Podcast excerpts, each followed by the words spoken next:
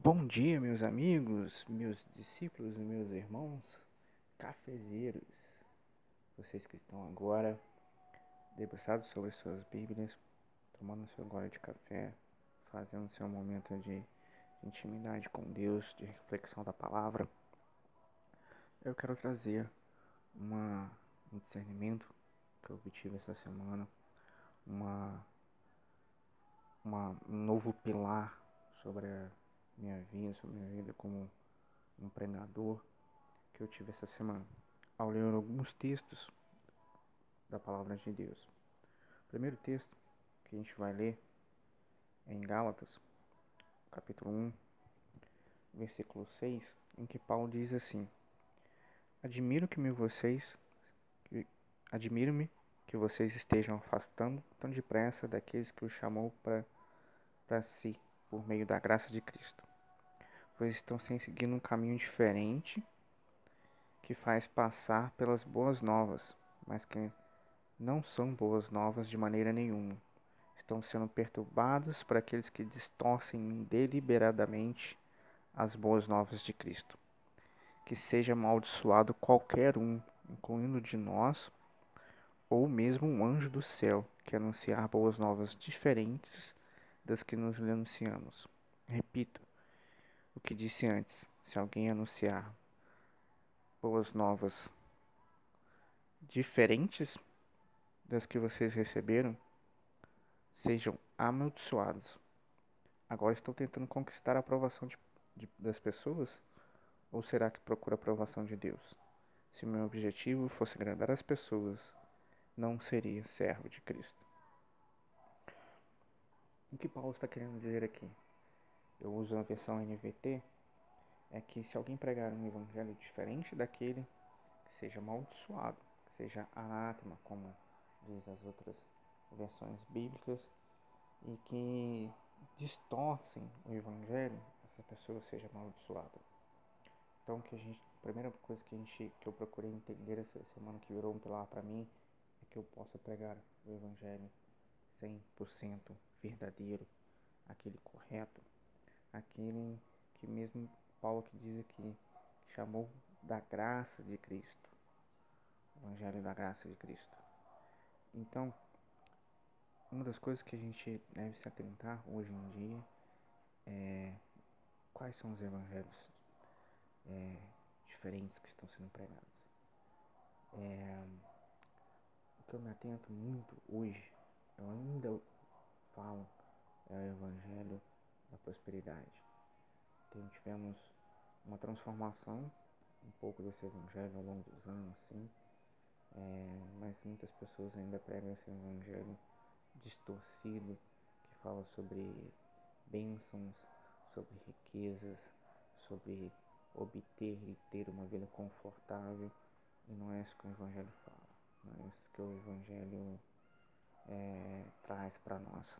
É sobre isso que, que, que Paulo disse, não sobre isso que Paulo pregava, não era sobre isso que Cristo anunciava. Cristo anunciava o reino de Deus, o arrependimento. E nós temos que começar a ler, estudar mais o Evangelho verdadeiro para nós possamos pregar o Evangelho verdadeiro. A segunda que eu, coisa que eu me atentei foi no texto de Filipenses, a partir do versículo 12, está bem assim. Quero que saiba, irmãos, que tudo que me aconteceu tem ajudado a propagar as boas novas por todos aqui, incluindo toda a guarda do palácio. Sabem que estou preso por causa de Cristo, e por causa de minha prisão, a maioria dos irmãos daqui se tornou mais confiante no Senhor e anuncia a mensagem de Deus com determinação e sem temor. É verdade que alguns anunciam Cristo por inveja e rivalidade, mas outros fazem de boa vontade. Estes pregam por amor, pois sabem que fui designado para defender as boas novas. Aquele que, no entanto, anuncia Cristo por ambição egoísta, não com sinceridade, mas com o objetivo de aumentar o meu sofrimento enquanto estou preso mas nada disso importa. sejam as motivações deles falsas, sejam verdadeiras, a mensagem a respeito de Cristo está sendo anunciada. Isso me alegra. E continuarei a me alegrar, pois sei que com suas orações e ao auxílio do Espírito de Jesus Cristo, isso resultará em minha libertação.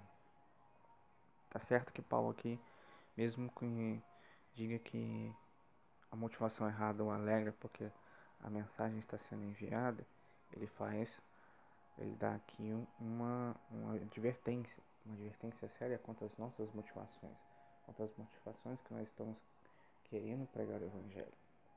E as nossas motivações têm que ser as mais sinceras possíveis, as motivações têm que ser para anunciar o reino de Deus, anunciar o Evangelho de Cristo, anunciar a salvação, anunciar a salvação por meio de Cristo, anunciar o transformação vinda daquele dessa dessa dessa salvação. E muitos não fazem desse jeito, muitos estão pensando em um enriquecimento próprio, futuro, ou um, uma visibilidade para ele mesmo, enquanto ele está pregando o Evangelho. Mesmo que essa pessoa hoje trabalhe na obra de Deus, pregando o Evangelho de Deus, a motivação dele não pode ser essa, para viver do Evangelho. A motivação dele tem que ser Cristo. Vejo muitos, muitas hoje as influências digitais pregando o Evangelho para obter riquezas e obter prosperidade, a fim de que eles possam viver da obra. Isso não, essa não é a nossa motivação, essa não pode ser a nossa motivação correta. Então, o que eu entendi essa semana? Que eu preciso pregar o evangelho verdadeiro com a motivação correta. Esses, essas características que têm que ser um pilar na minha vida eu estou orando a, a fim disso, buscando a partir disso que e vocês estão ouvindo essa reflexão e debruçados sobre a sua Bíblia também, busquem pregar o Evangelho verdadeiro com motivação correta. É, essa é a minha oração nessa, nesse dia por vocês. Vocês tenham um tempo de intimidade para buscar o Evangelho verdadeiro, para pregar o Evangelho verdadeiro, anunciar as boas novas verdadeiras com a motivação correta. Fiquem na paz, meus irmãos. Fiquem com Deus. Tenham um dia abençoado.